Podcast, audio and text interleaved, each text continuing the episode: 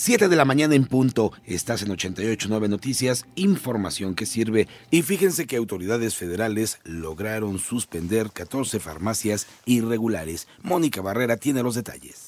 Con el apoyo de la Marina, COFEPRIS suspendió actividades de 14 establecimientos, 7 comercializadoras de sustancias químicas y agroquímicos, 6 farmacias y un almacén ubicados en Culiacán, Sinaloa, que comercializaban productos de manera irregular. Además, se realizó el aseguramiento de 26.85 toneladas de sustancias químicas y agroquímicos y 38.863 cajas de medicamentos, los cuales no cumplían las certificaciones y normas de salud vigentes. En 88.9 Noticias, Mónica Barrera.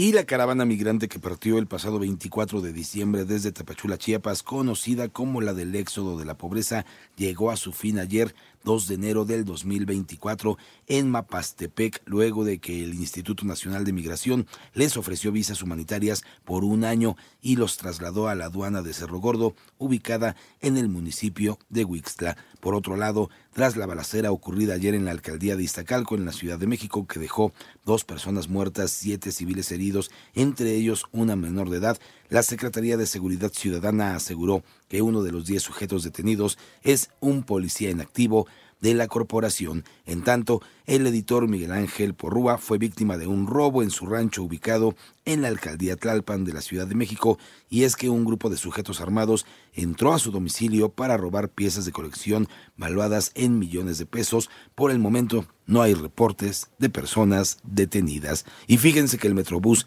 RTP, Trolebús y el tren ligero van a ofrecer servicio especial para los Reyes Magos. Joana Flores nos platica. Algunos sistemas de transporte, excepto el metro, ampliarán su horario el 5 de enero para ayudar al traslado de los Reyes Magos. Metrobús va a seguir el servicio del 5 de enero hasta las 2.30 de la mañana. RTP, que hay un servicio de Nochebús, está hasta las 6 de la mañana. Trolebús Eje Central, ese opera las 24 horas. El tren ligero hasta la 1 de la mañana. Y el trolebús Chapultepec, Pantitlán también va a estar hasta la 1 de la mañana. No se contempla el caso del metro, la experiencia que tienen en la Secretaría de Movilidad es que no se usa tanto. Así lo dijo el jefe de gobierno Martí Batres. Para 88.9 Noticias, Joana Flores. Y en el panorama internacional, tras una explosión registrada en un suburbio al sur de Beirut, en Líbano, se informó la muerte de un alto funcionario de Hamas. Se trata de Saleh al-Arouri,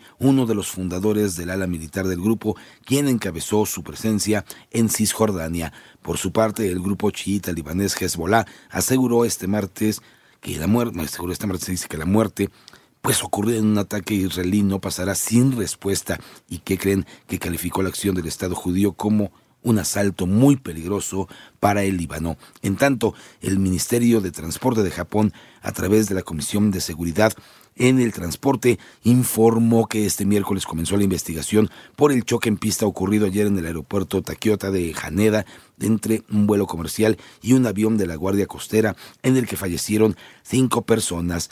Fujigawa Takayura, investigador de este organismo, detalló que ya fue recuperada la caja negra del avión perteneciente a la Guardia Costera. Medios locales apuntan que este suceso se debió a una mala indicación de la torre de control. Y por otro lado, la rectora de Harvard, Claudine Gay, anunció ayer su renuncia, esto después de que ella y otras rectoras de universidades de prestigio fueron muy criticadas por su testimonio ante el Congreso sobre el antisemitismo en los campus.